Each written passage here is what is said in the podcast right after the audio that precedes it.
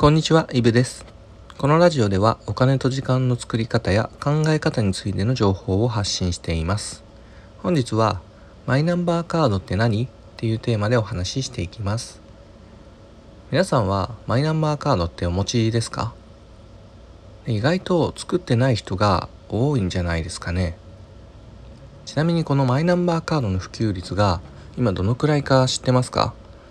これ総務省のデータによると2020年の7月の時点で全国の普及率はなんと17%程度です。なんで5人に1人も持ってない状況なんですね。でこれちょうど1年前の7月でも14%ぐらいだったのでまあ正直全然浸透してないです。でも個人的にはこれすごくもったいないなと思っていてというのもマイナンバーカードって結構便利なんです。僕自身マイナンバーカードがあってよかったなーってタイミングって今までの中で何度もあるんです。じゃあなんで普及率が低いかって言ったら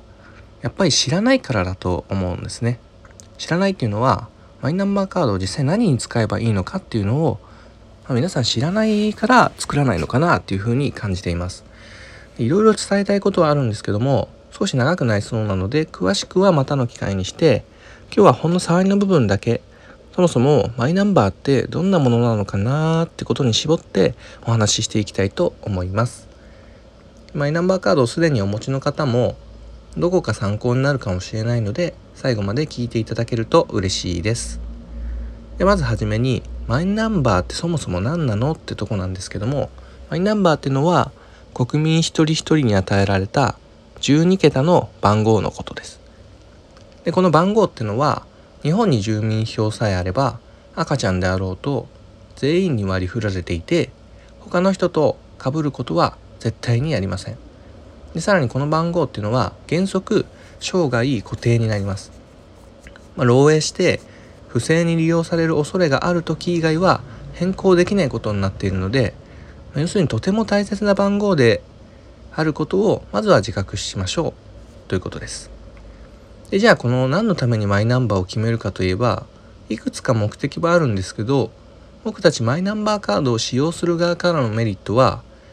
もうこれにつきて行政や税金関係などの手続きがとにかく簡単になることです。えそれだけって思うかもしれないですけども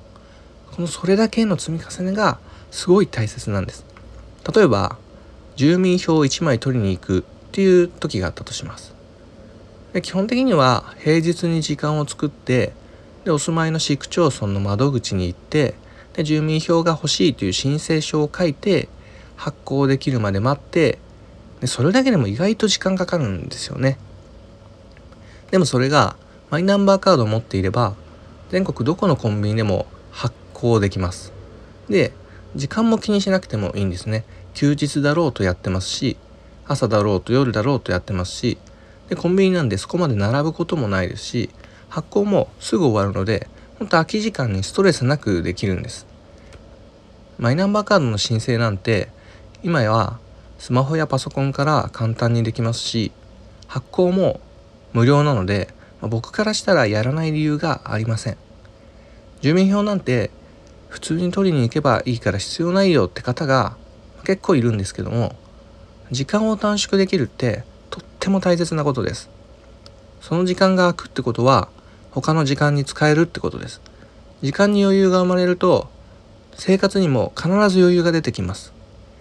目先の作業は少しめんどくさいかもしれませんけどそれによって得られる時間があるんですから是非皆さんもマイナンバーカードを発行してみてください。でマイナンバーカードの申請方法がわからないよって方は、えー、僕のブログの URL 貼ってあるのでそちらに詳しく書かせていただいているので、まあ、ぜひ参考にしてみてください。またこのラジオでも機会があればお話しできればなと思います。ということで本日は触りの部分ですけどもマイナンバーカードって何？というテーマでお話しさせていただきました。それでは良い一日を。お金と時間の作り方のイブでした。